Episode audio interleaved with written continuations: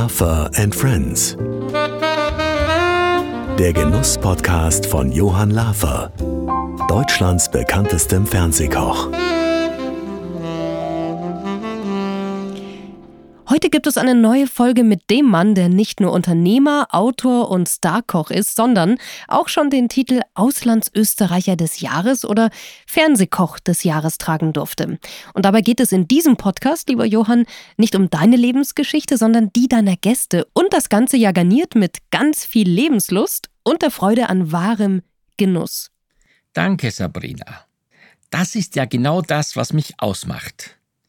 Die Lebenslust aber nicht nur die Freude am Genuss, sondern auch ein Bewusstsein dafür zu haben, wie gut es uns geht und was für wunderbare Geschichten das Leben schreibt.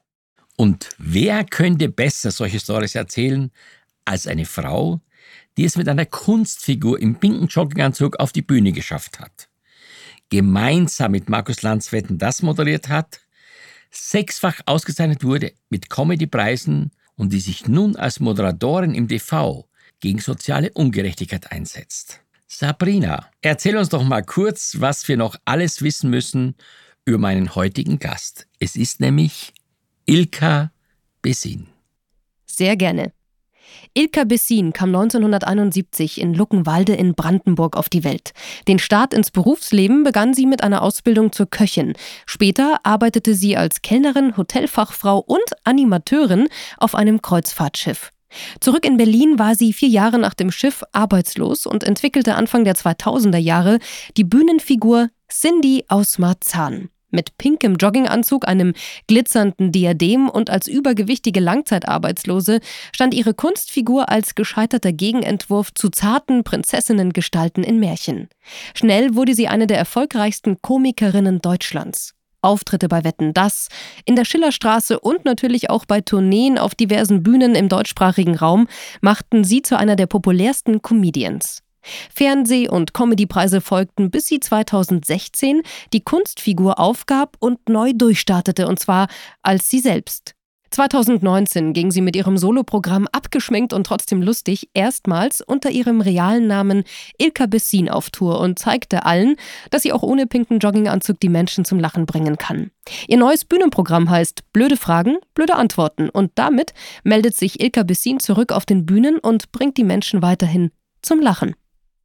Ja, liebe Ilka, ich bin so happy, wirklich jetzt. Ich bin so glücklich, dass du dir die Zeit nimmst. Und ich muss dir sagen, äh, was mir überhaupt nicht klar war oder ist bis heute, ja, wenn man dich so im Fernsehen sieht und weiß, sechsfache Comedy-Preisträgerin und alles mögliche, die großen Erfolge. Und die Basis, eigentlich das, was du gelernt hast, ist das gleiche wie ich, nämlich Koch man muss aus der Gastronomie kommen, um im Comedy-Bereich arbeiten zu können. Ist das so? Ja. Dann habe ich noch eine zweite Karriere vor mir. Weil die Lebensgeschichten, die man so am Tisch mit den Gästen erlebt, ist, glaube ich, das Beste, äh, was dir für die Comedy äh, vorbereitet werden kann. Also die Geschichten, die man da erlebt, die braucht man nur auf der Bühne erzählen. Ich glaube, da kann jeder miterzählen. Ich freue mich erstmal sehr, dass ich hier sein darf der Genuss-Podcast, äh, ich habe gedacht, wow, es wird für mich gekocht. Und jetzt sitzen wir in einem Raum auf zwei Sesseln und hier ist nichts. Ja, du wirst, hier ist keine du Küche. wirst, du wirst noch etwas bekommen. Ob das was mit Genuss zu tun hat, warten wir mal ab auf jeden Fall. Es ist in der Tat so, dass in der Pause ich etwas äh, persönlich, wirklich persönlich vorbereitet habe für alle meine Gäste.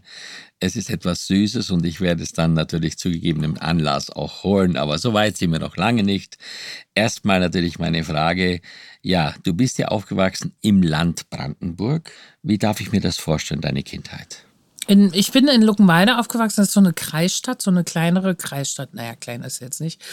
Ähm, Im Landkreis Teltow-Fleming. Mhm. Typischer Osten halt, typisches Ostkind bin ich und so bin ich groß geworden auch. Also sehr liebevoll, aber auch mit einer sehr ja, wie es halt damals zu der Zeit war.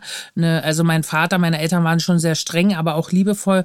Und diese Kombination äh, hat mich, glaube ich, zu dem gemacht, wer ich jetzt bin und wer ich jetzt bin. Und ähm, so bin ich aufgewachsen. Immer ein bisschen auch gehänselt in der Schule. Ähm, Warum? Weil man ja, naja, wenn man schon nicht der Norm entspricht, auch als Kind, denn äh, ich hatte nur noch auch, ich war eh immer kräftig, dann hatte ich auch noch eine Brille, wo eine Seite mit so einem Pflaster zugeklebt ist. Da bist du jetzt nicht der hellste Sonnenschein auf dem Schulhof. Also da war dann schon immer, war es schon immer ein bisschen schwierig, aber trotzdem ähm, war das, glaube ich, auch das, was dazu geführt hat, dass man sich so ein Rückgrat angeeignet hat. Mein Vater hat früher immer zu mir gesagt, jeder mal ein Rückgrat kaufen, wenn man wirklich mal irgendwie so oh, geheult hat oder so. Und das hat einem, glaube ich, zu einer gewissen Stärke auch geholfen, was ich ganz gut finde. Also kann man sagen, dass du schon immer so ein bisschen besonders warst, wenn ich das mal unter Anführungszeichen... Besonders, das war auch schön. so, unterstreichen darf. So, aber jetzt mal, ich meine, bei mir war es so, ich bin auf dem Bauernhof groß geworden und habe natürlich dann Respekt von den Lebensmitteln gehabt, meiner Mutter beim Kochen geholfen und habe dann Koch gelernt. Das war Alternative zu Gärtner, Koch bei dir? Was hat den Anlass gegeben, nachdem du auf dem Schulhof gehänselt wurdest, dann plötzlich zu sagen, jetzt lerne ich Koch, weil da habe ich meine Ruhe, oder wie? Meine Alternative war, ich wollte zum Zirkus. Ich wollte aber nicht zum Zirkus wie alle anderen in, in der Branche, die dann sagen, oh, ich wollte Clown werden. Ich wollte immer zum Zirkus, weil ich das toll fand, wie die in diesem Wohnwagen umhergereist sind. Das fand ich großartig. Wirklich? Und deswegen wollte ich da immer mitfahren und fand immer, wenn der Zirkus bei uns in der Stadt war, bin ich immer hin und fand es immer toll, wenn wir uns mit den Kindern angefreundet haben, dann konnten wir da mal reingucken und so. Das fand ich halt super. Ich wollte nicht da irgendwie Clown oder lustig. Ich mag überhaupt keine Clowns. Ich finde es auch nicht witzig, wenn einer mit einer Wasserpistole Pistole da steht und dir ins Gesicht spritzt und sagt, ah, das ist gar nicht mein. Und ich bin zur Berufsberatung gegangen, das war damals Pflicht, du musstest von der Schule aus hin. Da habe ich gesagt, ja, ich möchte gerne zum. So, ähm, dann haben die zu mir gesagt, ja, sie können in der Küche arbeiten, die arbeiten auch kreativ. und dann, ich, dann war das irgendwie, es gab auch nichts anderes. Irgendwie. Ich habe mal eine Zeit lang noch überlegt, Korbmacher, fand ich auch noch schön. Aber ja. da hat meine Mutter gesagt, das hat irgendwie keine Zukunft. Dann sitzt du da und flechtest so Körbe und so. Das fand ich auch. Vor allem in der heutigen Zeit, das ist ja sehr wirtschaftlich erfolgreich. Total. Und deswegen habe ich dann irgendwann gesagt, ich mache eine Kochausbildung. Ich habe aber jetzt auch nicht im Restaurant, sondern ich habe in der Großküche gelernt, im VB Welsler äh, Luckenwalde. Und da gab es dann, ähm, haben wir für 3000 Leute Frühstück gemacht, Mittag gemacht.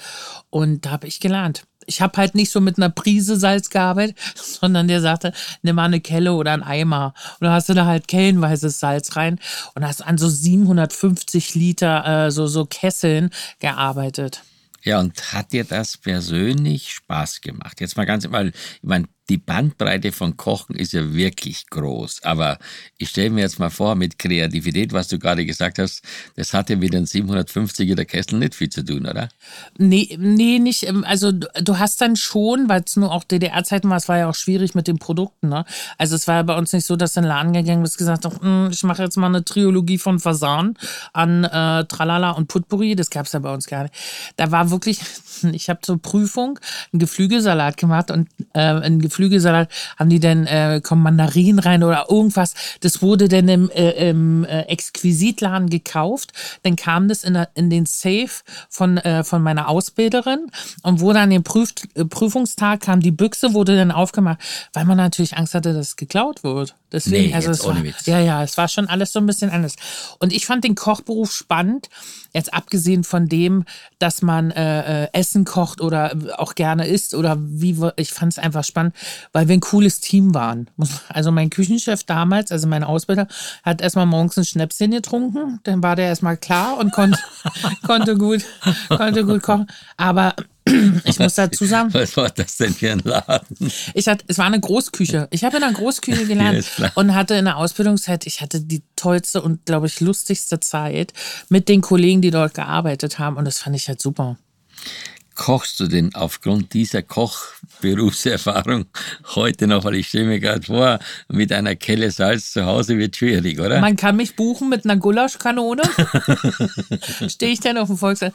Ich äh, koche zu Hause auch mal ganz gerne, aber das Ding ist ja, äh, meine Mutter ist ja natürlich, ne, die ist so wie Muttis halt sind, die kocht noch gute deutsche Küche, die macht dann, die macht auch mal äh, Pizza oder sie macht auch mal Italien. Aber wenn du zu meiner Mutter kommst, dann rufst du vorher an, dann ist, hallo, äh, ich komme morgen vorbei, was willst du denn essen? Da wisst nicht, wie geht's dir oder so, dann fragt die halt. Und dann sagst du, willst Korolan. Und dann gibt's halt typische altbürgerliche Mutti Korolan.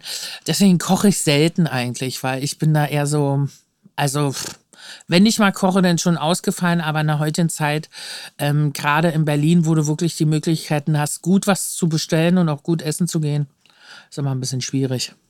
Also muss ich wirklich sagen, wir müssen mal zusammen kochen, weil ich finde, es ist unvorstellbar, zwei Köche. Ich meine, wir haben uns ja mal auf der Strombe getroffen, kommen wir später dazu. Aber zunächst mal, äh, lass uns bleiben. Also du warst in, dann in Luckenwalde zu Hause, dort hast du in, diesem, in dieser Küche gearbeitet. War es dir bewusst beim Kochen und auch darüber hinaus, dass man schon eine begrenzte Freiheit hatte damals, wo du aufgewachsen bist? Mm, ich glaube, dass ich das bei mir so anders gesehen habe. Natürlich äh, wusste man, dass man ähm, Du konntest nicht laut deiner, äh, also du konntest begrenzt laut deiner Meinung sagen, dass ja. dir auch gefallen hat. Das war schon schwierig, aber ich habe es von einer anderen Seite gesehen. Ne? Ich wollte bis zur fünften, sechsten Klasse wollte ich Oberstufenlehrerin für Staatsbaukunde und Geschichte werden. Also nee, bis zur siebten, achten, dann hat sich das ganze Ding gedreht. Ähm, und dann wollte ich in, ich, wie gesagt, ich wollte im Lehrberuf arbeiten. Ich wollte beim Zirkus, da wollte ich mitfahren und so. Es war so, ich hatte nicht dieses politische Ding wie andere, sondern ich sage mal dazu, ich fand es schön, zur Schule zu gehen. Ich fand es schön, dass wir im Hort betreut wohnen. Ich bin, glaube ich, äh, da ganz anders als Kind, später als Jugendlicher war das ein bisschen anders, rangegangen an die Sache. Ich habe dann nicht dieses äh, politische, mein Vater war in einer Partei. Natürlich war mein Vater in einer Partei, weil der ist LKW gefahren, der ist ins äh, kapitalistische Ausland gefahren. Der musste in die Partei gehen, sonst ja, hätte er klar. diesen Beruf gar nicht machen können. Deswegen sind wir auch so erzogen worden. Ne? Also natürlich standen wir am 1. Mai mit unseren Plakaten und haben äh, dann gesagt, äh, sind draußen irgendwie mitmarschiert und so. Das war einfach eine Selbstverständlichkeit. Ja, dann ist das passiert, was natürlich äh, der große Traum aller Bürger wahrscheinlich war. Die Mauer ist gefallen. Wo warst du denn an dem Tag? Ist auch immer lustig. Ich stand in der Küche, hab abgewaschen. Meine Mutter, nee, meine Mutter saß. Die Küche ist heute der rote meine, Bahn. Meine Mutter saß am Wohnzimmer, hat Fernsehen geguckt und die sagte dann irgendwie, die Mauer ist gefallen. Ich so, hm. Und habe einfach weitergemacht, weil ich ja nicht so. Dachte auch ehrlich gesagt, ja, ja. Also, hm, klar. Und habe einfach meinen Abwaschen, bin dann ins Wohnzimmer und dann hat man das gesehen. Also ich habe zum Beispiel am 18. November Geburtstag und bin dann einfach, ähm, als die Mauer fand, ich glaube, ich bin eine Woche oder zwei Wochen später erst äh, Berlin und hab, bin dann an die Gedächtniskirche und habe mich da hingesetzt und habe mir da alles angeguckt. Das war so nicht komisch. Für mich war, ich bin dann dahin, hab mir das angeguckt und hab gedacht, okay, alles klar, das ist jetzt hier, das ist jetzt hier der Westen. Dann habe ich noch einen aus Luckenwalde getroffen, das war ganz lustig, an der Gedächtniskirche. Und dann habe ich so gedacht, okay, dann fährst du jetzt wieder nach Hause. Ja, also war das nicht so für dich so jetzt plötzlich die große, weite Welt, die Freiheit, weil du das als Kind gar nicht so eingesperrt empfunden hast, oder? Wir hatten Garten zum Beispiel, den haben wir immer noch. Und ich habe das Eingesperrtsein als Kind anders erlebt, weil meine Eltern zum Beispiel, wir sind an die Ostsee gefahren. Wir sind in Trabi 28 Stunden an die Ostsee gefahren. Wie lange? Nein. Du hast ja mit dem Trabi, Trabi ein bisschen länger gebraucht. Dann sind wir, ich glaube, wir waren acht Stunden unterwegs mit Pausen und dann noch eine befreundete Familie mit dabei.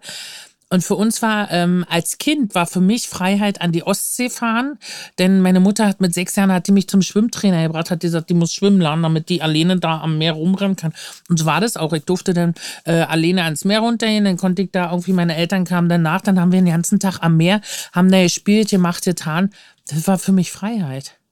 Weil du als Kind gar nicht so weit gedacht hast, jetzt im Westen oder nach Wien oder nach, du hast ja nicht gedacht, für dich, äh, für mich war es zum Beispiel, wollte einen Beruf lernen, wollte in dem Beruf arbeiten, so wie meine Eltern mir das vorher erlebt haben. Also ich habe auch das Gefühl, ich habe ja mal mit äh, Kim Fischer mal so eine Sendung gemacht, Lavas leckerer Osten. Wir haben dann die Ostregion bereist und haben. Mit Kim Fischer, die ein Bessie ist? Das finde ich auch lustig. Dass ihr beiden, Jetzt hör auf, ihr beiden Bessies, keine Ahnung vom Osten. Nee, pass auf. Nein, wir haben, wir haben da, wir haben da so, so einen Film gemacht oder mehrere. Und was ich feststellen musste, wirklich, ich sag mal, die Leute waren gar nicht so unglücklich oder unzufrieden. Ich glaube, das wird eher denen eingeredet, weil ich habe das Gefühl, viele waren ihrer, in ihrer Welt happy, also die waren zufrieden mit dem, was sie hatten. Na, du hattest deinen Job, also das, was viele ja nicht äh, verstehen, natürlich ist das eine das politische Thema, das andere ist aber, du hast deinen Job gehabt, du bist arbeiten gegangen, du hast deine zwei, drei Wochen Urlaub im Jahr gehabt. Damit waren die Leute zufrieden. Und dann kam die Wende und alles wurde anders. Firmen wurden zugemacht, die Leute standen plötzlich vor dem, vor, vor dem Aus, die wussten nicht mehr, wo sie hin. Von meinem Vater, der ist LKW gefahren über Jahre lang. Da wurde die Firma zugemacht von heute auf morgen. Und dann stand er da und hatte keine Arbeit. Da hat er umgeschult zum Taxifahrer, Ja. ist er Taxi gefahren. Und dass das für ihn auch nicht dann nur positiv war, muss man auch sagen. Ich meine, der hatte seinen Job und dann kam der große Westen und trotzdem hatte der Nachteile und war nicht sofort etabliert im Westen, oder? Na, wir haben das immer, glaube ich, so gesehen aus, äh, ich sag's jetzt, darf man das bei Herrn Lafer sagen, aus Scheiße Bonbons machen. Ist einfach so. Wenn du, meine Eltern waren nie arbeitslos, meine Eltern waren nie zu Hause, die haben nie irgendwie so, im Gegensatz zu mir, ich war drei Jahre zu Hause, die haben immer gesagt, mach was aus dem. Also, die haben auch, äh, natürlich, als die Firmen zugemacht wurden, wo die, haben die sich dann trotzdem eine Arbeit äh, gesucht und haben sich, haben dann trotzdem was anderes gemacht. Und das war für mich immer dieses Vorbildding, auch wo, wenn Leute mich fragen, hast du Vorbilder? Dann sage ich immer meine Eltern. Ja, weil toll. die immer aus allem, was die auch nicht hatten, das Positive gesehen haben. Wenn du keine Bananen hast, dann kannst du dich nicht darüber aufregen, dass Nee, du nee, keine ist Bananen klar, hast. klar. Dann bist du halt mit Äpfeln zufrieden. Deswegen. Toll. Aber du selber, das färbt ja ein bisschen so auf dich ab, wenn ich dann äh, so ein bisschen nach vorne denke. Du bist ja dann weggegangen und bist dann auf ein Schiff als Animateurin, richtig? Ich habe ja erstmal habe ich äh, im Pflaumenbaum gearbeitet, das ist äh, Erlebnisgastronomie. Ähm, das war in Wie Potsdam und heißt, wie Berlin. heißt der Laden? Pflaumenbaum. genau. Da Was ist noch- das denn für ein Laden? Das ist so Erlebnisgastronomie. Da war dann immer um elf ging einer mit Konfetti rum, um zehn wurde ein bestimmtes Lied, um zwölf wurde, um null wurde New York, New York gespielt. Das war immer so eine, gab es verschiedene Läden, kennen die jungen Leute heute gar nicht mehr. Gab es Kartoffelhaus, Pflaumenbaum, Puparsch, so, so hießen die. Ja. Und ähm, das habe ich gemacht, ähm, weil ich dort gekellnert habe, weil ja eigentlich Gastronomie war ja immer mein Traumberuf. Ich mochte das immer, wenn Leute schlecht gelaunt ins Restaurant kamen äh, und wenn man die bedient hat und danach sind die wieder rausgegangen und haben gesagt, ich hatte einen schönen Abend. Alleine durch das tolle Essen, durch den Service und dann gehen die raus und ich finde, Essen hat sowas mit, äh, wie gesagt, mit Genuss zu tun, ganz klar. Aber ähm, nicht falsch verstehen, es befriedigt, es macht einen auch glücklich. Ne? Ja, das darf klar. man nicht vergessen. Also Haben wir ja- heutzutage das aber ist vergessen. ja heute das, äh, es ist ja heute leider so, dass in dieser Branche ganz, ganz wenige Leute noch arbeiten wollen. Es herrscht ja ein irrsinniger Mangel an Mitarbeitern. Und das, was du erzählst, ist doch so schön eigentlich. Man kann heute wirklich, man verspürt die Reaktion unmittelbar. Wenn man gerade im Restaurant als Kellner arbeitet, kann man doch die Gäste, wenn man sehr motiviert ist, doch schnell glücklich machen, oder?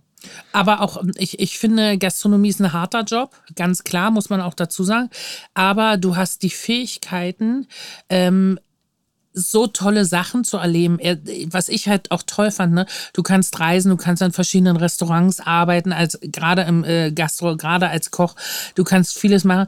Heutzutage ist es so in der Zeit, wo du schnell mal was bestellen kannst oder schnell mal an der Ecke irgendwas essen kannst oder so, wird wenig Wert darauf gelegt, dass man wirklich sich zus zusammen an den Tisch setzt, mit Freunden, stundenlang zelebriertes Essen. Heutzutage muss alles nur noch schnell gehen.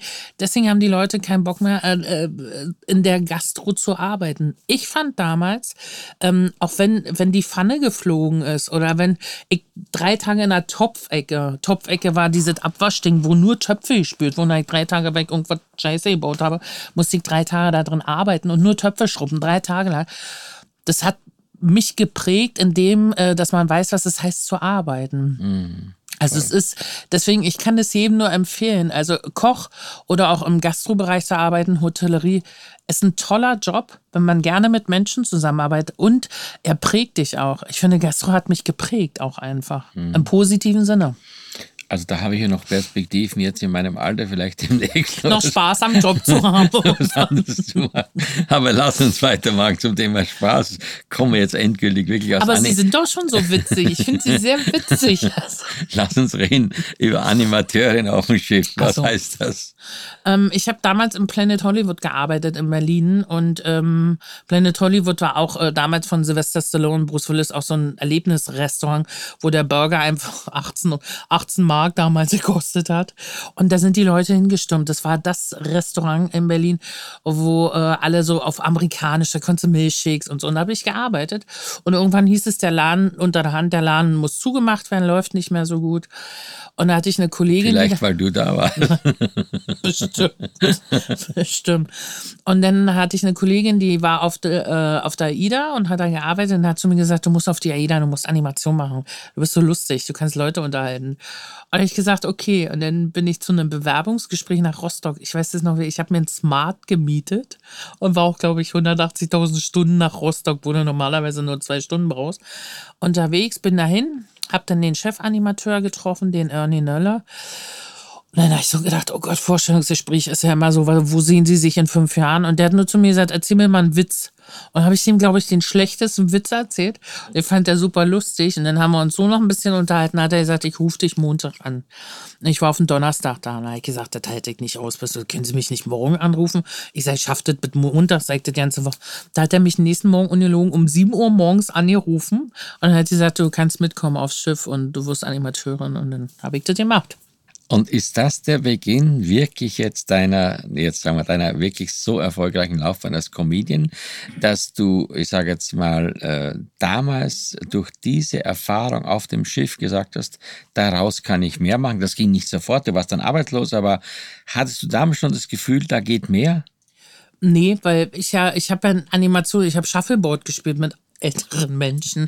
Also das ist schon so, Schiff, da musst du auch für geboren sein. Ne? Sieben Tage die Woche gute Laune, boah, weiß ich nicht, muss, muss man auch mögen. Ich war auf der ersten AIDA und äh, da hatte man noch andere Freiheiten als Animateur, ähm, was so Arbeitssachen anbetrifft, aber das ist ein äh, anderes Thema. Und ähm, da habe ich dann irgendwann mal auf der Bühne gestanden als Putzfrau. Was ich damals nicht wusste, ist, dass, glaube ich, jeder Comedian äh, oder jeder Comedian in Deutschland, die haben als Putzfrau irgendwo mal ange angefangen. Das wusste ich nicht. Habe ich auch gemacht auf dem Schiff.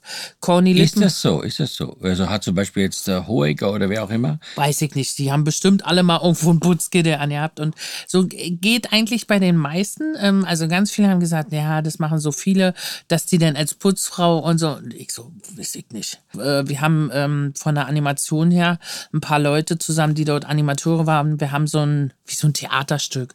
Also es war so ein Animationsstück. Dann äh, sind die Köche aufgetreten, haben gesungen und so. Und dann haben wir so das zusammengestellt. Und Corny Littmann war der Verantwortliche für die ganzen, für das ganze Show-Ensemble auf dem Schiff. Und der sagte dann zu mir, du machst die Putzfrau, du bist die Moderatorin für den Abend. Und ich so, oh Gott, weiß ich nicht, kann ich nicht. Ich immer große Schnauze, aber wichtig. Sagt er doch, mach das mal. Und dann hat er mir einen Tipp gegeben, hat zu mir gesagt, Comedy ist immer Mut zur Hässlichkeit. Also Mut zur Hässlichkeit, sich über sich selber lustig zu machen. Ja. Nicht den vor dir zu nehmen, sondern, sondern erstmal über dich. Über dich lachen und dann ist es die beste Grundlage, um in dem, äh, in der Branche was zu machen. Und das habe ich mir zu Herzen genommen und ähm, habe dann dort äh, als äh, Putzfrau auf der Bühne gestanden und bin dann ja nach Hause und äh, habe ja dann erstmal an der Gastro weitergearbeitet. Mhm. Ich habe in einem ganz tollen Restaurant in Berlin gearbeitet, damals im Sachs. Äh, eins der bekanntesten, da haben sie, sind sie alle, alle von bis haben sie alle dort gefrühstückt, gegessen, diniert und wie auch immer. Das war ich war 77 war ich da bis äh, 77 habe ich in Berlin angefangen, im mhm. Schweizer Hof. Dieses Restaurant Sachs, das habe ich nie gehört. in der Knesebeckstraße war das. Ja. Und da sind die ganzen Schauspieler. Alle waren dort äh, frühstücken und essen. Und schöner Laden, immer frischen Fisch, immer Dorade, royal gefüllt, äh, mit Basmati-Reiskrapfen und so. Das war schon ein sehr, sehr cooler Laden, habe ich gearbeitet. Und irgendwann wurde ich gekündigt und äh, habe dann überlegt, was machst du jetzt? Und dann war ich erstmal zu Hause. Dann war ich drei Jahre zu Hause. Arbeitslos. Arbeitslos. Hartz IV bekommen und dann auch erstmal überlegt, wo willst du jetzt eigentlich hin? Willst du dein Leben lang Gastro machen? Was willst du? Ich habe immer, ich konnte auch nur Gastro. Also was heißt nur? Für mich war das mein Leben. Also ich. Aber eigentlich müssten wir beide in Berlin ein Restaurant aufmachen. Ich glaube, das ist ja jeden Tag voll. Ja? Ich hätte Bock drauf, aber du musst dann auch da sein. Ich mag ja, klar, nicht, ich mag nicht, nicht so Leute, die so Läden aufmachen und dann. Nee, das geht nicht. Das gehst geht du da hin und nee, dann willst du. Nee, ich finde, man muss dann auch Gastgeber sein. Ich glaube, dass das gut laufen würde mit uns beiden. Wann war dann der erste Auftritt? Du warst also arbeitslos. Wann war der erste Auftritt als Cindy von Marzahn? Oder wie kam es überhaupt dazu? Ich habe, ähm, als ich zu Hause war, überlegt, was machst du jetzt? Und dann habe ich abends äh, Fernsehen, habe so Quatsch Comedy Club geguckt und so. und habe dann überlegt, weil ich wusste, dass der in Berlin ist und da habe ich gedacht, ich will da kellnern. Ich wollte da gar nicht auf die Bühne, sondern ich habe so gedacht, das ist so Erlebnisgastronomie, das ist super. Und dann ähm, könnte ich da hingehen und habe dann da auch angerufen, weil ich da unbedingt äh, im, im Gastrobereich arbeiten wollte. Ne? Ich wollte gar nicht irgendwie Quatsch Comedy Club jetzt lustig auf die Bühne, gar nicht. Hab da angerufen und hatte einen Thomas am Telefon. Und ich dachte, ich dachte, ich rede mit Thomas Hermanns, weil der ja immer persönlich ans Telefon geht, wenn man da anruft. Äh, aber das war Thomas Schrode. Thomas Schrode macht das Booking für die Talentschmiede im Quatsch Comedy Club. Mhm. Also äh, da können sich Leute bewerben, wenn die der Meinung sind, die sind lustig oder die Familie sagt, dass sie lustig sind, dann können sie da anrufen und sagen, ich möchte gerne in einer Talentschmiede auftreten. Mhm. Und dann habe ich da angerufen, dann ging der ran, Quatsch Comedy Club Thomas. Und ich so, ja, ich kenne sie aus dem Fernsehen, ich finde sie, hab den erstmal so zehn Minuten voll gequatscht. Weil du gedacht hast, Thomas Hermanns. Und irgendwann sagte der zu mir, ich bin nicht Thomas Hermanns, ich bin Thomas Schrode und ich mache das Booking für die Talentschmiede, hast du nicht mal Lust aufzutreten, du bist so lustig und du redest so viel. Und ich so, okay, was muss man da machen? Und dann sagt er, ja, du musst halt einen vier Minuten Stand-up machen, musst dir eine lustige Geschichte überlegen, dann schreibst du mir die, schickst mir eine E-Mail und dann machen wir das. Da habe ich gedacht, okay, alles klar. Habe ich überlegt, was machst du jetzt? Dann habe ich Kurt Krömer am Fernsehen gesehen. Mhm. Ähm, Kurt Krömer ist ja für mich, wenn nicht der lustigste Mensch, den man kennt, aber auch mit Tiefgang und äh, mit der Köpfchen. Hat jetzt ja bei RBB hat er auch so eine Sendung. Krömer. Ich habe jetzt gesehen, gerade da war jetzt unser ehemaliger Gesundheitsminister, der Jens Spahn bei ihm. Da gell? sind sehr, sehr viele, also man muss sich die Sendung angucken, ist tolle Sendung, kann ich nur empfehlen, weil da unterschiedliche Leute sind, äh, mit denen er sich unterhält. Und ähm, ich habe den damals im Fernsehen gesehen und der hatte damals eine Nummer, wo er erzählt hat, dass er äh, eine Freundin hat, die hat eine Tochter, die ist so ein bisschen kräftiger, ist so eine Pummelfee. Und ähm, ich habe dann überlegt, du musst der Mutter von dieser Tochter, was sozusagen seine Freundin ist, der musst du so eine Sicht geben. Ähm, nur wollte ich aber nicht auf die Bühne gehen und hübsch sein, sondern ich wollte rausgehen, wollte, dass die Leute gleich mit mir, wie wenn man zum Fasching geht. Man verkleidet sich und dann wollte ich mich verkleiden und auf die Bühne gehen. Und das habe ich dann gemacht. Ich habe so ein bauchfrei-Shirt gekauft, Buffalo-Schuhe. Ganz schlimm. Meine Mutter hat gesagt, um Gottes Willen.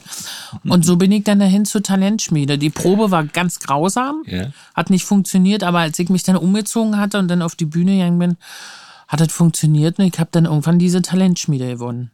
Wahnsinn. Und bin mit so einem kleinen Plastik-Oscar, bin ich in der Bahn nach Hause gefahren, der mir noch in der Bahn kaputt gegangen ist.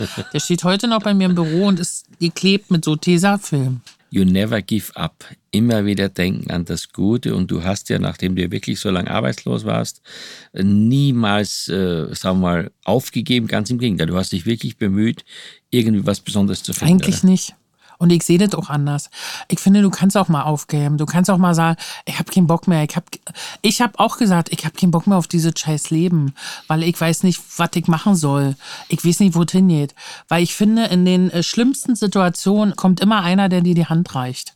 Ja. Das ist krass, egal wie tief du unten bist, wie sehr du hm, in deinem Leben äh, schlucken musst. Es ist immer so, dass dann jemand kommt und dir die Hand reicht. Und man muss nur dann in dem Moment merken, dass man die Hand doch nehmen muss.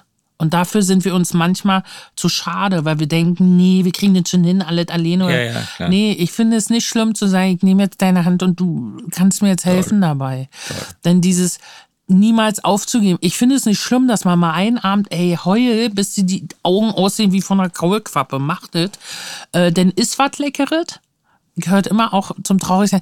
Und dann musst du was Leckeres essen und nächsten Tag kannst du sicher sein, strahlt die Sonne, weil wenn du ganz unten bist, kann am nächsten Tag, kann es nicht noch tiefer gehen. Noch tiefer gehen, genau. Mhm.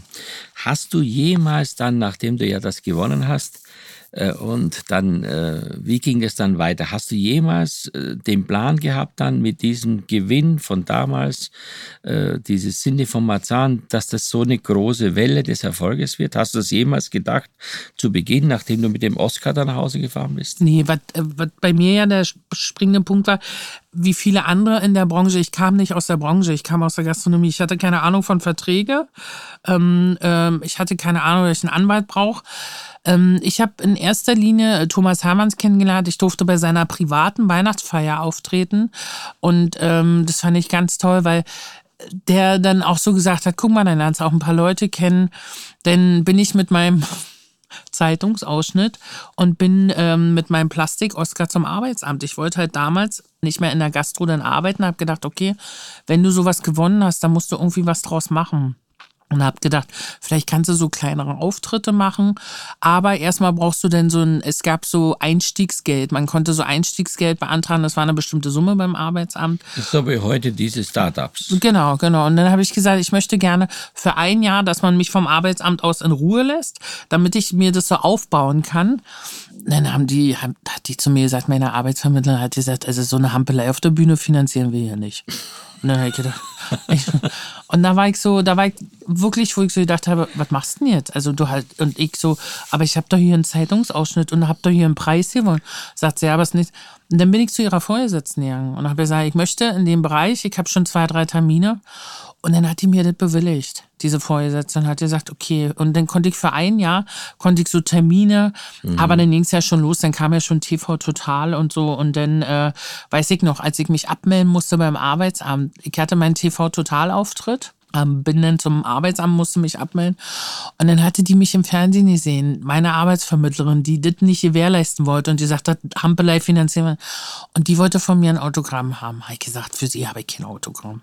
Wirklich? Ja, siehst du, man sieht sich im Leben immer zweimal. Ja, aber dann, das war sie. Eigentlich hätte man ein Autogramm schreiben müssen, damit die ihr Leben lang mein Foto sieht und ja. denkt, hätte ich mal.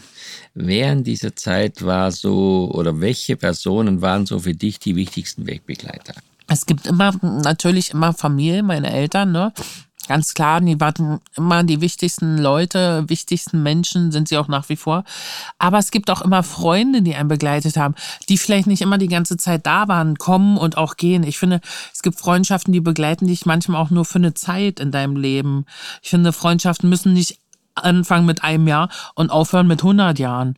Manchmal sind Freunde da, die begleiten nicht drei Jahre zu einer bestimmten Zeit, die gehen dann aber auch wieder, weil sie dann vielleicht auch nicht mehr in dein Leben passen. Das heißt nicht, dass man die weniger lieb hat, aber man entwickelt sich ja weiter. Und deswegen gab es zu bestimmten Zeiten Freunde, die da waren, die jetzt aber nicht mehr da sind. Ich habe eher auch gedacht, natürlich, das klar, aber ich habe eher gedacht, so äh, viele deiner Kolleginnen und Kollegen, weil das ist ja so eine Bandbreite äh, auf, dem, auf dem Markt sozusagen von Comedian und Comedians. Ähm, ist das etwas äh, oder gab es da Leute dabei, die äh, dich unterstützt oder die dein Talent erkannt haben, die, die, die, die immer mit dir zusammen auch kommuniziert haben? Weil ich meine, ich bei mir ist es so, dass ich heute sehr viele Köche, Kollegen aus dem Fernsehbereich kenne und auch zum Teil natürlich unterstütze oder versuche, denen auch gute Ratschläge zu geben. War das bei dir ähnlich? Manchmal gibt er einen Ratschlag und du willst es gar nicht. Es gibt ja immer Vielen Dank. Die sagen, dann, die sagen dann auch einfach so, ähm, es gab natürlich, also ganz klar, Thomas Schrude wäre da, der damals nicht ans Telefon gegangen und hat gesagt, komm vorbei und mach die Talentschmiede. Würden wir beide hier heute nicht sitzen, das ist so. Ja. Ich würde sie vielleicht am Restaurant bedienen, wenn ich ein eigenes hätte und sagen, kommen Sie mal her, hier gibt's lecker Essen.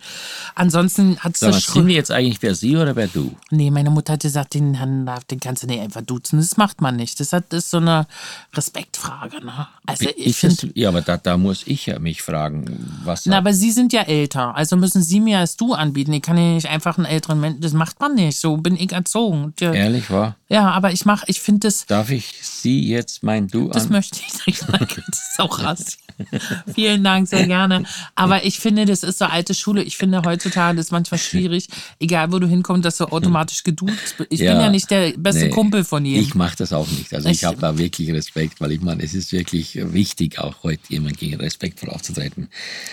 Ähm, ja. Es gab Kollegen, also es gibt immer noch Atze Schröder zum Beispiel, den ich großartig finde. Ich habe mal Otto Walkes getroffen und habe äh, im Bühnenprogramm habe ich mal Hornhaut, Umbra und Leberwurstgrau gesagt. Im ersten habe ich Otto Walkes gefragt, ob ich das sagen darf, weil das aus einem Buch ist. Es gibt ja immer so ein, zwei Gags, dann gibt es immer Kollegen, ach ja, den Gag hat sie geklaut oder das, das ist halt immer so, ich glaube, wenn man äh, im, Küchenbereich sagt, du hast mein Rezept geklaut oder so. Das ist einfach so. Diese Branche hat ja, es ist ja ein Kommen und Gehen, es kommen neue nach. Ne? Äh, die Älteren machen dann nicht mehr so oft Comedy, machen dann was anderes oder so. Aber es gab schon einige Kollegen, wo ich gesagt habe, äh, an die erinnere ich mich gerne. Emmy und Herr Wenowski, die im Schmidt-Tivoli Weihnachtsschuh mit mir sechs Wochen oder fünf Wochen gespielt haben die immer auch gesagt haben, mach das, probier das mal so aus, wenn du schreien willst, dann schrei und mach das aber auch. Also da erinnert man sich auch gerne dran zurück, ne? Dann hast du aber irgendwie 2016. Was habe ich denn? Jetzt da, geht's los. Da hast du doch dann 2016 gesagt, es reicht jetzt mit Cindy aus Marzahn. Und du wolltest wieder zurück zu Ilka Bessin. Warum? Cindy war ja immer eine Bühnenfigur, die ich gespielt habe, aber zu der Zeit war der Papa halt auch krank, ne? Und dann war das auch so, ähm, hinter der Bühne wurde geweint und auf der Bühne äh, war wurde gelacht. Wurde gelacht und war für mich auch die einzige, also es war in der Zeit, wo der Papa krank war, die einzige Möglichkeit, muss ich ganz ehrlich sagen, wo ich weiß nicht, ob das jemand verstehen kann, wo mir keiner auf den Sack ging. Also ich war auf der Bühne und es war, da war kein anderer. Und ich war nur auf der Bühne für mich ganz allein. Und ich hatte auch, wenn es eine schwere Zeit war, auch in der Zeit, wo ich dann auch die letzten Termine gespielt habe, weil ich gemerkt habe, dass das Publikum das merkt und dass die einem so nah sind und auch äh, so Kleinigkeiten mitgebracht haben. Und hier geht's nicht um große Gesten und Geschenke, sondern hier geht's um Aufmerksamkeit, die sie einem geschenkt haben, weil sie wussten, dass im Hintergrund was ist. Und ich habe jetzt auch nicht hier großartig gesagt, ach ja, jetzt großartige Abschiedsshow oder so. Das habe ich gar nicht gemacht. Ich habe einfach gesagt, das ist mein letzter Tourtermin als Sinne aus Marzahn. Und dann war das auch durch, weil ich konnte damals. Weil ich meine, es gibt ja sehr viele Bands und sehr viele Gruppen, die ja sich 20 Mal verabschieden, um möglichst immer alles ausverkauft zu haben, weil die Leute sagen, es ist die letzte, die letzte Tournee. Das war bei dir nicht der Fall. Nee, ich finde immer lustiger, wenn denn so die CD, da ist nochmal, in dieser CD sind nochmal alle Lieder drauf, die vorher auf den anderen 18 auch schon drauf sind. Aber jetzt ist nochmal das, das Special, Special Album. Nee, bei mir war das so, ich wollte dann auch, ähm, ich habe als Ilka auch eine Meinung und möchte verschiedene Sachen auch sagen. Die kannst du als Cini aber nicht sagen. Das ist halt so. Und mm. das hat sich dann manchmal vermischt. Ne? Meine politische Meinung, die ich hatte, das letzte Cini aus Marzahn-Programm war sehr politisch auch gewesen. Da ging es auch um Rente, da ging es um Kinderarmut, äh, da ging es um viele politische Themen. Da habe ich schon gemerkt, das funktioniert nicht mehr so. Und deswegen habe ich beschlossen, einfach mich von zwei Menschen zu verabschieden, von meinem Vater und von Cindy aus Marzahn. Und das habe ich auch gemacht. Ich hatte dir heute im Vorfeld, äh, ich hatte die große Freude, dir mein Buch zu überreichen, Ein Leben für den guten Geschmack, weil ich vor kurzem 65 geworden bin. Aber du hast schon 2019 eine Biografie rausgebracht. Abgeschminkt, das Leben ist schön, von einfach war nie die Rede. Ähm, warum so früh eine Autobiografie? Also erstmal ist es keine Autobiografie. Das ist halt ein, ein Buch. Also ja. ich finde so Autobiografie, da muss man 65 sein. Finde ich, denke man eine Biografie. Also da hat man ja schon, da habe ich ja noch zwei Jahre Zeit. Also mit 65 hat man ja auch was zu jetzt erzählen. Jetzt hör auf, jetzt, jetzt, jetzt sag mal. Und äh, deswegen fand ich, also es ist einfach meine Geschichte. Ähm, und das ist einfach meine Geschichte. Es ist natürlich biografisch angehaucht, klar, aber es ist ein Flugzeugbuch weil es hat nur ein paar Seiten. Ich finde so, wenn man so, also ich finde so Biografien sind immer so Wälzer. Dann hast du 8000 Seiten, das Buch kannst du schon nicht halten, kannst nicht umblättern. Deswegen ist mein Buch, mein Buch kann man im Flugzeug lesen. Wenn man eine Stunde fliegt, dann ist man, hat man das Buch durchgelesen. Und ja. Ist da auch was drinnen, äh, was, äh, was kulinarisch dein Leben geprägt hat? Zum Beispiel Essen aus der Kindheit oder was du immer gerne gegessen hast in deiner Biografie? Ist eigentlich gar nicht. Also äh, es ist, haben wir zu Hause immer gerne gegessen. Meine, bei uns gab es immer ähm, sonntags, samstags gab es Eintopf, sonntags gab es, glaube ich, Fleisch. So war das bei uns. Und in der Woche hast du halt in der Schule gegessen. Kulinarisch geprägt kam erst danach, glaube ich. Und das ist heutzutage so, wenn ich mit Freunden, mein bester Freund hat ein Steakhouse, der ist Portugiese, wenn wir dann zusammen essen oder so, dann, dann ist es für mich kulinarisch. Was äh, meine Mutter macht, ist für mich zu Hause. Ja. Wenn ich krank bin, dann will ich am liebsten meine Mutter und dann soll die mir Milchreis machen. Milchreis. Was viele nicht verstehen oder so. Einfach, die hat früher Milchnudeln gemacht. Und als Kind war das so das Größte. Ich habe Drösche bekommen von meinen Eltern. Ich habe auch mal auf dem Hintern gekriegt. Aber dann gab es diese Momente einfach, wenn meine Mutter Milchnudeln gemacht hat. Oder die hat Bonbons selber gemacht. Die hat einfach Zucker in eine Pfanne und dann Haferflocken rein hat das so hart werden lassen und hat mir das als Bonbon. Das sind so Kindheitserinnerungen. Dann hoffe ich sehr, dass ich. Sind jetzt wir jetzt schon fertig? Nein, nein, nein, nein, nein. 36 Aber wir haben, Minuten. Wir haben jetzt, wir haben jetzt natürlich eine Situation in jedem Podcast, wo ich persönlich mir zunächst mal Gedanken mache zu Hause über das, womit ich meinem Gast eine Freude machen kann. Oh Gott, Und ich habe Angst. Es nee, gibt, es gibt so. Dinge, die ich nicht mag und wenn es da dran ist. Ich hasse Trüffel, ey Leute, ganz ehrlich, ich Was? verstehe. Trüffel? Was finden Leute an Trüffeln? Es riecht nach Wald und Fuß auf dem Teller. Das ganze Restaurant. Ich, Jetzt hör auf, es gibt nichts mit Trüffel, es gibt eine Süßspeise. So, also ich komme jetzt Bitte keine wieder. Sabayone, dann kriege ich es Wein. Dieses, das ist nur. Nee, das schaffe ich auch nicht nervlich. Also sag mal, du warst aber schon eine schwierige Köchin, ne? weil Essen tust die Aber, Hälfte aber nicht. Sa- Sabayone ist doch einfach nur, was ist das? Das hat keine Weißwein- Konsistenz. Weißwein Ja, aber es- aufgeschlagen mit Eigelb und Ja, Zucker. aber man, ich finde, zum Essen gehört immer dazu, dass man die Sachen auch mal halbwegs kauen kann. Aber eine Sabayone ist doch einfach, die esse ich ab 65. Jetzt ist Schluss, ich komme wieder. Okay, ich freue mich. Wir essen jetzt hier eine schöne Roulade aus einer Bitterschokolade.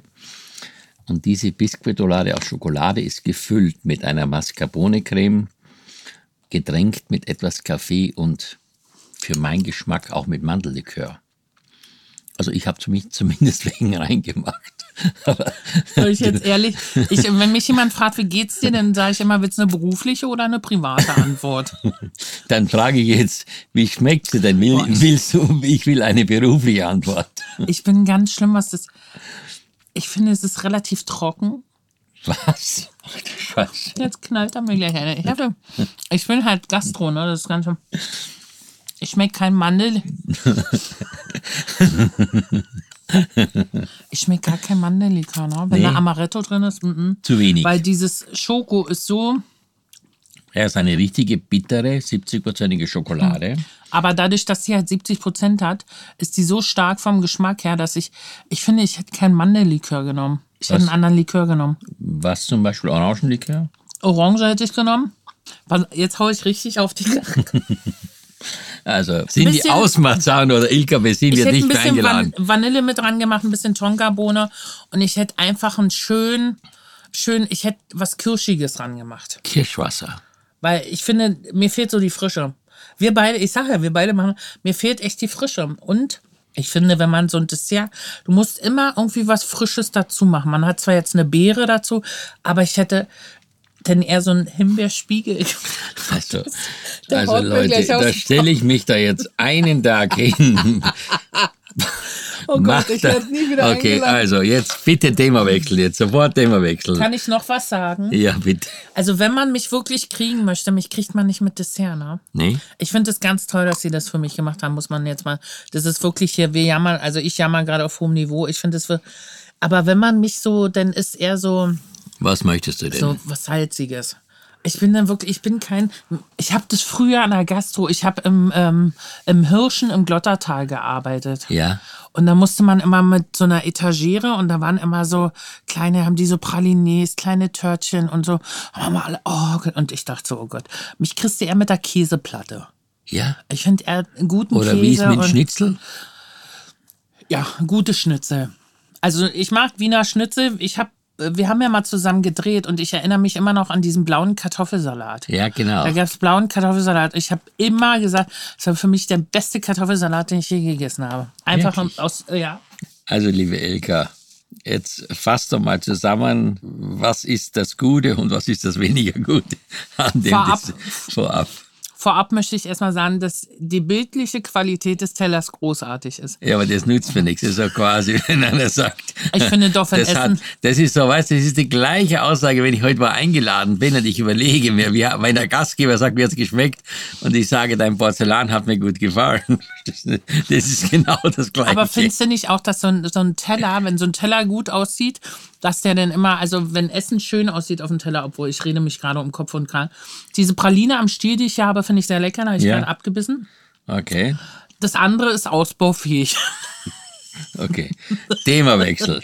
Nein, Spaß beiseite. Alles klar. Ich finde es so schön, weißt du, das ist eben das, was Genuss bedeutet. Genuss ist nicht in Normen zu pressen. Es gibt keine Bewertungskriterien, sondern es ist einfach auch sehr viel persönliche Geschmackssache. Und deswegen finde ich so schön, dass ich auch jemand hier sitzen habe, der mir gegenüber einfach authentisch und ehrlich ist. Ich liebe das so sehr. Deswegen bin ich so ein großer Verehrer von Aber Ilka. Genuss hat ja auch immer was mit Ausprobieren zu tun.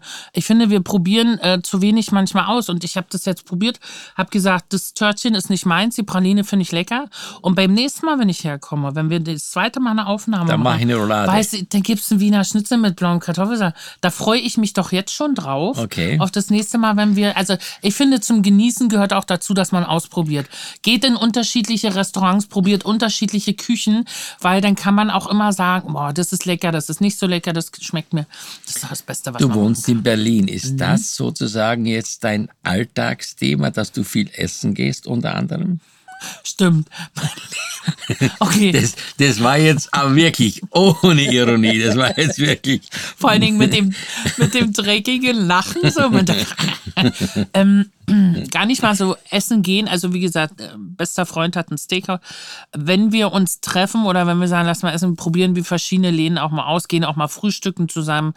Ähm, äh, wir haben jetzt beschlossen mal, es gibt so ein äh, portugiesisches Restaurant, da wollen wir gerne mal essen gehen, weil wir schon unterschiedliche Sachen auch ausprobieren. Das finde ich halt auch wichtig. Ähm, ich gehe gerne essen. Ich mag guten Service, ich mag gutes Essen. Das hat nichts mit, dass es 18 Gänge haben muss sondern es hat damit was zu tun, der Service muss stimmen, das Essen muss gut sein, eine tolle Qualität haben und ähm, ja, dann kann es auch mal ein Imbiss sein. Nun haben wir sehr viel Spaß gehabt. Jetzt kommen wir zu einem Thema, das nicht äh, von Spaß geprägt sein kann, nämlich du engagierst dich ja so sehr für soziale Ungerechtigkeit, was ich ganz, ganz toll finde.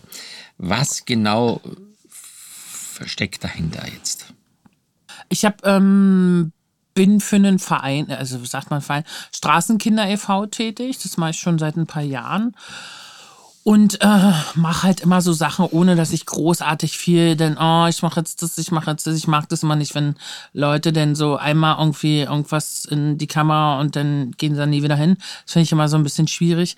Ähm, ich mache seit Jahren für die Tafel in Luckenwalde ähm, Sachen einfach. Ich habe da mal bei Günther Jauch mal viel Geld gewonnen und habe dann die Hälfte davon, 250.000 Euro, in die Tafel investiert in Luckenwalde. Ähm, und seitdem kümmere ich mich darum, wenn die was brauchen oder so. Das mache ich halt, weil ich das halt wichtig finde. Klar. Wenn man, wenn man irgendwie die Möglichkeit hat, soll man auch was zurückgeben können. Und es hat nichts mit großen Geldsummen zu tun, sondern wenn man zu Hause zu viel Klamotten hat, nicht wegschmeißen, sondern einfach in eine Tüte packen. Auch bei Straßenkinder e.V., kann man anrufen und kann sagen, ähm, wir haben hier Klamotten, wir haben hier Schuhe, gerade wenn es draußen wieder kälter wird oder so äh, brauchen die natürlich Klamotten, Schuhe, Pflege, alles, äh, was so möglich ist. Da werden Jugendliche betreut bis zu äh, dem 27. Lebensjahr, die auf der Straße leben. Haben wir in Berlin auch das Problem, was ja oftmals, wurde ja nicht drüber geredet, aber es gibt Straßenkinder in Berlin. Und da kümmert sich äh, eine tolle Truppe drum und die unterstütze ich einfach.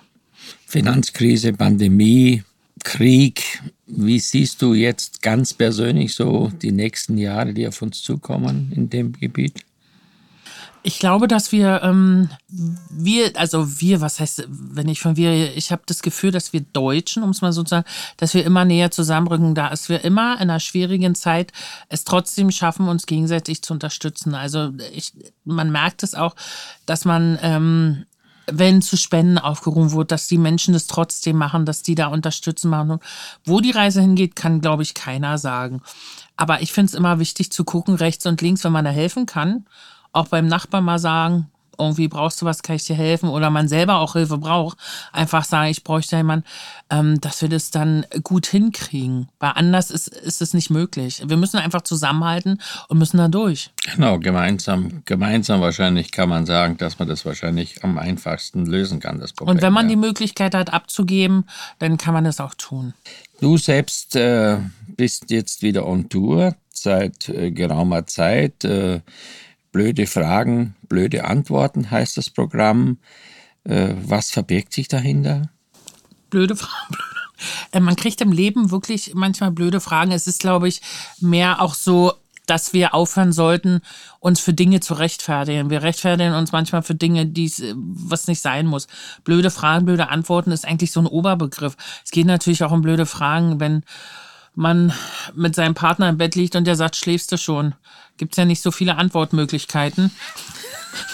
Deswegen ist es so ein, ist so ein Oberbegriff, ne? Ähm, Ja. Wenn man beim Arzt am Tresen steht und die Dame fragt, haben Sie einen Termin? Dann, nee, ich, mir war langweilig, deswegen bin ich heute hier.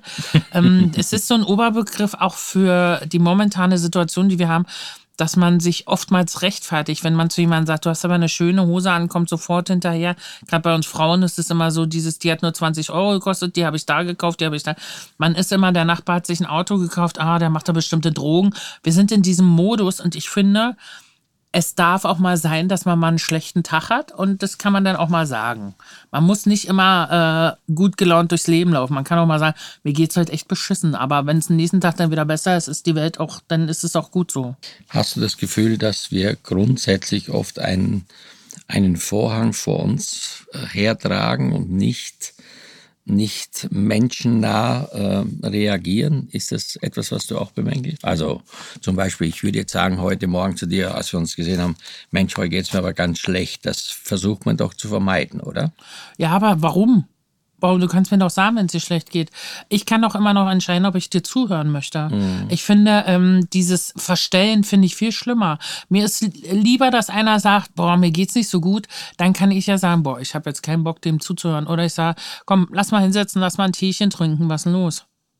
Und dann gucken, ob man eine Lösung findet. Natürlich kann man das nicht immer. Man kann sich Nee, nicht nee. immer hinsetzen und zuhören. Aber ich finde, wenn man die Möglichkeit hat und auch selber so stark ist vom Kopf her und vom Inneren her, dass man sagt, ich kann dir jetzt zuhören, dann kann man das auch machen. Das ist ja schon etwas sehr Zwischenmenschliches, was, wo ich das Gefühl habe, dass in dieser Zeit, in der wir uns befinden, das manchmal doch in der Gesellschaft sehr zu kurz kommt, oder? Aber Zwischenmenschlichkeit ist ja das Einzige, was uns bleibt. Es ist ja dieses äh, Miteinander. Ist ja das Einzige, was wir haben und was uns stärkt. Meine Mutter sagt immer, ähm, guck, dass der Innere deines Haushalts ordentlich ist. Dann kannst du nach außen stark sein. Und so müssen wir anfangen, wieder zusammen äh, eine Stärke zu entwickeln. Dass der eine dem anderen zuhört, dass der eine dem anderen hilft. Und da geht's nicht darum, dass man jedes Mal hier oh, großartig die Kohle um sich schmeißt, sondern es geht manchmal um die Kleinigkeiten. Dass wir ich stehe auch im Laden und denke, ach Mensch, schön Sie mal, gehen Sie hier einkaufen? Dann denke ich auch so, blöde Fragen, blöde Antworten. Nee, und dann quatsche ich halt mit der. Dann nehme ich mir halt mal den Moment Zeit. Auch wenn wir den nicht immer haben oder sagen, ja, aber ich bin so gestresst oder so.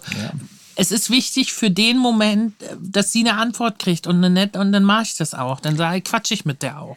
Aber das ist ja ein Punkt, der äh, bei mir zum Beispiel manchmal Vorteile mit sich bringt, erkannt zu werden, aber manchmal auch Nachteile hat, muss ich ganz ehrlich sagen.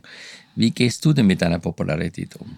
Aber was sind denn die Nachteile äh, von, von Ja, also ich sage jetzt mal, ich, ich, war mal hier in Berlin mit, mit der Tochter beim Pokalendspiel und dann wollte die so diverse Kleidungen oder Kleider kaufen in den diversen Shops, die man alle kennt. Und dann saß ich vor der Tür und plötzlich standen zehn Leute um mich herum und wollten mich beraten, wie die Tochter aussieht oder wie das aussieht bei ihr.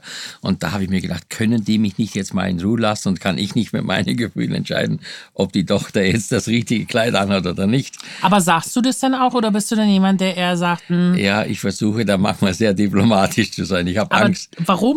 Warum? Das ist ja das, was ich meine. Sag doch einfach, dass dich, äh, sorry, in dem Moment, ich habe gerade privat hier mit meiner Tochter und dann merken die das auch. Ich finde, wenn man höflich sagt, geh mir jetzt nicht auf den Keks, dann merkt man das auch. Und dann kann man, ich finde, dieses äh, dann nichts zu sagen, finde ich einfach unehrlich, weil es nervt dich in dem Moment und denen ist da auch nicht.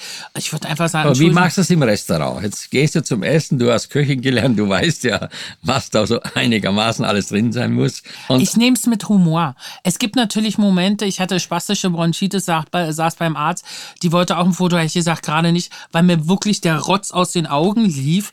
Da mache ich das dann schon. Aber wenn ich im Restaurant bin, ich sitze im Restaurant, ich bin auf der Bühne, ich stehe in der Öffentlichkeit und wenn dann jemand kommt, ich weiß, sie wollten nicht gestört werden ähm, und ähm, sie wollen bestimmt in Ruhe was essen und so, aber können wir ein Foto machen? Ich sage, deswegen bin ich hier. Ich sage, hätten Sie mich jetzt nicht gefragt, ich sage Ihnen ganz ehrlich, ich wäre zu Ihnen gekommen und hätte Sie gefragt. Dann lachen die sich kaputt drüber. Das musst du auch, und kannst aber auch, ich finde, wenn du King Newton Tag hast, dann geh vielleicht auch einfach nicht essen. Weil es wird dann auch nicht besser. Weil das ist so für mich, ähm, die Leute freuen sich und es gab auch schon Situationen, wo ich nicht so geil reagiert habe, weil ich gedacht habe, okay, pff, ähm, die dann aber auch gesagt hat, ich kaufe auch ihre DVD. Wo ich so denke, ja, es hat nichts damit zu tun. Also, als mein Vater am Heim war zum Beispiel oder so, es war dann schon so ein bisschen schwierig, ne? Weil man dann in der Situation willst halt einfach keine Fotos machen. Nee, ist klar. Das, Aber wenn du im Restaurant sitzt und es schmeckt dir nicht, was machst du? ich sage es, dass es mir nicht schmeckt. Und was Und ist dann ist- die Reaktion? Ja, ich gebe es weiter an die Küche.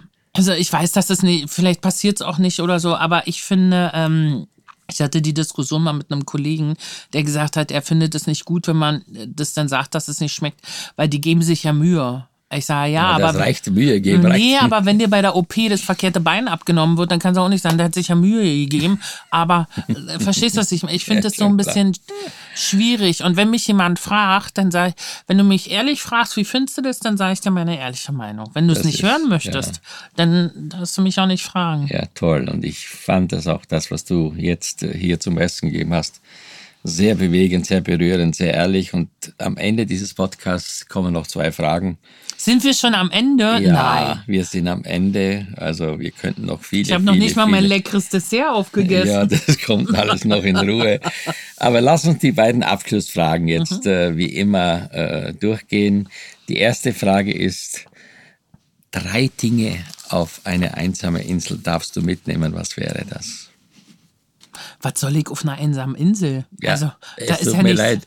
Dann sag von mir aus Okay. auf einem einsamen Berg. Nein, ich würde prinzipiell immer äh, Familie und Freunde mitnehmen. Ja, Ja, ist das Wichtigste im Leben. okay. Die sind da, wenn du nichts hast und die sind da, wenn du was hast und die äh, machen immer den, die sagen, machen den Rücken für dich gerade. Wenn ich krank bin, weiß ich, ich kann da und da andere, dann kriege ich halt mein Süppchen, dann geht's mir gut.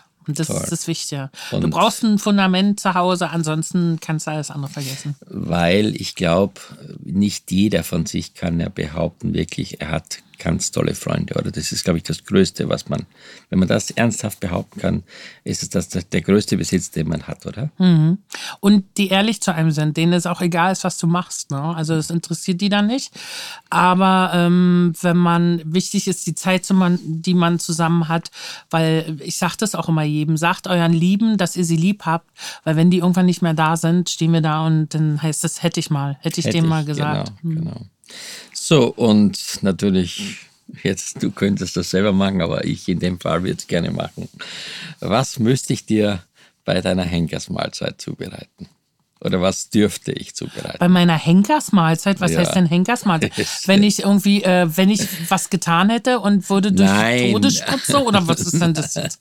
Also, was wäre das Liebste, was du am Ende deines wunderschönen Lebens von mir bekocht bekommen möchtest? Sagen wir es mal so nett. Ach, von dir nicht, aber von der Mama gibt's die Koroladen, ganz klar. Koroladen.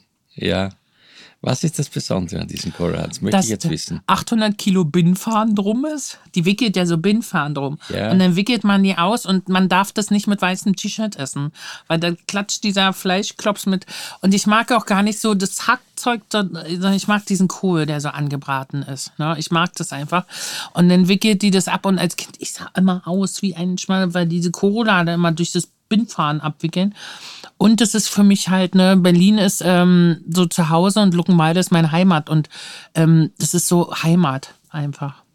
Liebe Ilka, liebe Cindy aus Marzahn, ich mag dich auch sehr. Und ich bin Dankeschön. sicher, alle Zuhörerinnen und Zuhörer mögen dich auch sehr. Ich fühle mich sehr geehrt und möchte wirklich ein großes Dankeschön aussprechen, das vom Herzen kommt, dass du dir die Zeit genommen hast, dass wir hier sitzen durften. Und ich verspreche dir eins, wann immer du das Bedürfnis hast, mit einem Koch über etwas reden zu wollen, ich bin für dich da. Dankeschön. Vielen Herzlichen Dank für die Einladung. Das war ganz toll. Obwohl von den drei Fragen eine Frage vergessen wurde. Aber okay. Welche Frage war das denn? Du hast eben gesagt, die letzten drei Fragen. Du hast nur Die zwei letzten gestellt. zwei. Es ist doch okay. Ich esse mein Dessert hier noch auf und dann. Dann hör mal auf.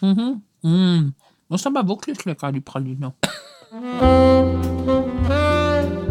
Das war Lava and Friends, der Genuss-Podcast.